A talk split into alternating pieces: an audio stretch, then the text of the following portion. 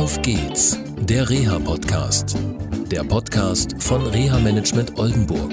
Mit Tipps und Ideen zur Rehabilitation für Unfallopfer, Rechtsanwälte und Versicherungen.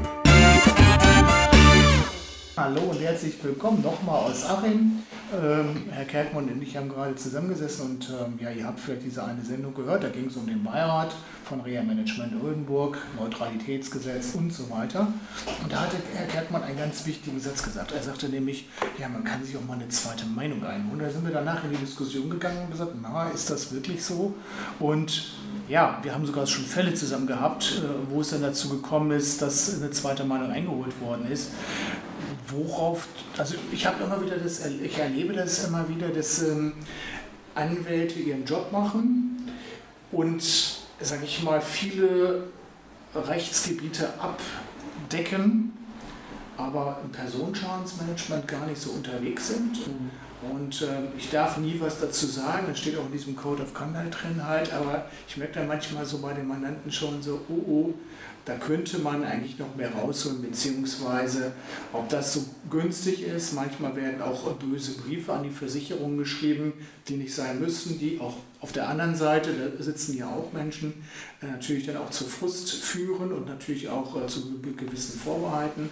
Ähm, ja, wie ist das mit so einer zweiten Meinung? Also, ja, die Leute holen sich ja eine Waschmaschine, holen sich drei Meinungen und wie ist das in ihrem Rechtsgebiet?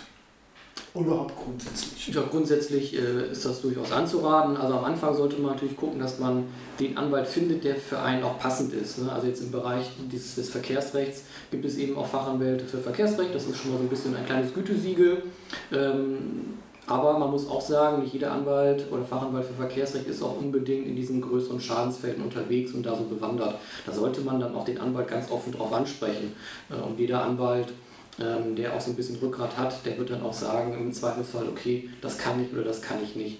Machen wir hier auch so, wenn irgendwie Leute eine Anfrage haben zu irgendwelchen Gebieten, die wir nicht äh, betreuen können, dann schicken wir sie auch gerne woanders hin. Ne? Mhm. Und wenn man dann einen Affenwald hoffentlich gefunden hat, der zu einem passt, äh, und man dann irgendwann im Laufe der Tätigkeit das Gefühl hat, hm, vielleicht passt das nicht so oder irgendwie ist Sand im Getriebe, ähm, dann schadet es tatsächlich nicht, sich einfach mal eine zweite Meinung äh, zu holen ähm, vielleicht nochmal zu schauen, wer macht das, wer äh, ist in dem Bereich aktiv und einfach den Fall nochmal kurz da, darzustellen bei den Kollegen. Das kann ja hier sein, das kann auch woanders sein.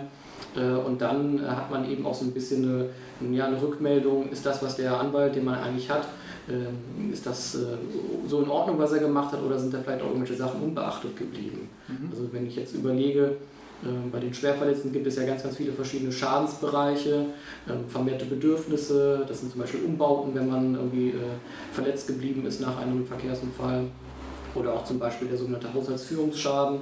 Ähm, das sind dann teilweise auch so Schadensbereiche, die nicht jedem Kollegen präsent sind. Und dann wird Geld verschenkt und das sind oftmals Beträge, die wertmäßig höher anzusiedeln sind als das Schmerzensgeld, was man eigentlich so, so kennt. Ne? Mhm. Und hilft auch nicht über den Versicherer denke ich mal. Also ich glaube, Versicherer sind auch manchmal ganz froh, wenn es, also erlebt mich manchmal so aus der Entfernung heraus, aus der Beobachtung heraus, wenn sich ein anderer Bearbeiter, also rechtsanwältlicher Bearbeitungsstil äh, so ergibt. Also der Versicherer generell sieht das meines Erachtens neutral. Also die sind letztendlich in dem Bereich auch bewandert. Die kennen das auch, dass es Anwaltswechsel gibt. Ähm, da muss es ja auch nicht unbedingt zu kommen, wenn man sich eine zweite Meinung äh, einholt. Und oft ist es eben, meine ich zumindest auch so, wenn man einen Ansprechpartner auf Augenhöhe hat, ist es oft leichter, als wenn man äh, seinem Gegenüber vielleicht auch erst erklären muss, äh, wie das eigentlich läuft. Ne? Ja, okay. Ja, zur zweiten Meinung fällt mir gerade ein, haben wir sogar schon mal eine Sendung gemacht.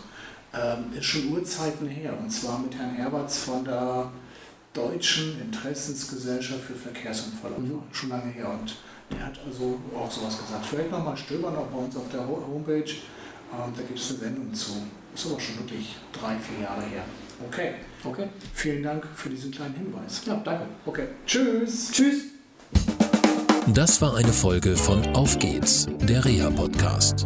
Eine Produktion von Reha Management Oldenburg. Weitere Informationen über uns finden Sie im Internet unter www.rehamanagement-oldenburg.de.